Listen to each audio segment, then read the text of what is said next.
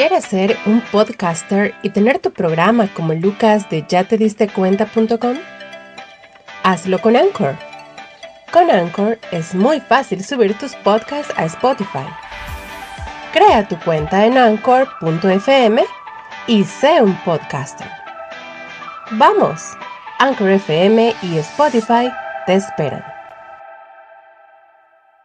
Windows 11. Sin lugar para los débiles. ¿Ya te diste cuenta que Windows 11 ha llegado con fanfarria, bombo y platillo? En esta época en la que cada evento se sobredimensiona a través de las redes sociales y los medios de Internet, hemos presenciado el lanzamiento de una nueva interfaz para Windows, una plataforma totalmente rediseñada, haciendo énfasis en lo amigable y lo intuitivo. Al parecer, Windows ya escuchó la llamada de la época. Debe programar e integrar para una generación totalmente nueva de nativos digitales que han conocido los smartphones y las tablets mucho antes de siquiera encender una PC. Pero estos nativos digitales, los centennials, ya se están sentando frente a los ordenadores. ¿Y qué es lo que han estado encontrando? Dos universos totalmente ajenos y separados. Esto lo sabía Windows desde hace años, pero quiso ganar la batalla e imponer su universo. ¿Lo logró? El tiempo ha dado la respuesta. Después de varios y serios descalabros digitales como Windows 8, se ha rendido y ha comprendido que el camino no pasa por imponer su universo a la fuerza, sino que el camino es fusionar su universo con el universo Android aceptar de una vez por todas que existe, que siempre ha existido y que ha llegado la hora de fundirse en un profundo y sincero abrazo de bienvenida. Ha llegado la hora de la fusión. Una sola plataforma para que PC y smartphones convivan en armonía, para que las apps puedan residir en un ambiente diseñado para ellas sin necesidad de crear versiones y reversiones y revisiones de sí misma hasta encontrar la, la, solución adecuada para la PC.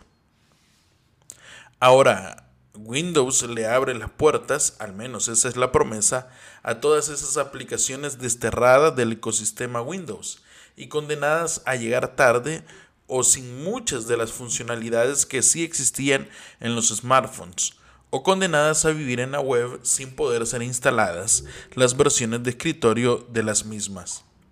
Con este giro, Microsoft, con su producto Windows 11 como estandarte, quiere recuperar el tiempo y el terreno perdido, y de paso quiero eh, intentar condenar a la irrelevancia al smartphone para que no compita por tu tiempo con tu PC.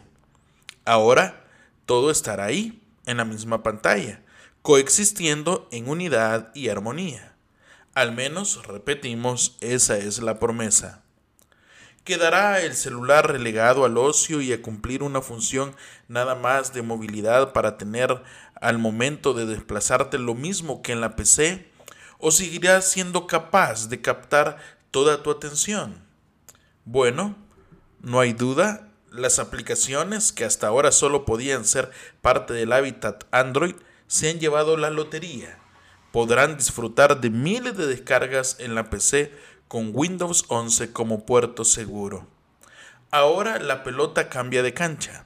Ahora los teléfonos inteligentes tendrán el desafío de atraer a los usuarios con funcionalidades inimaginadas para recuperar un poco del control de tu tiempo que amenaza Windows 11 en monopolizar. Pero Windows 11, con todo y lo maravilloso, visual y minimalista que promete ser, tiene un detalle. Es un territorio sin lugar para los débiles.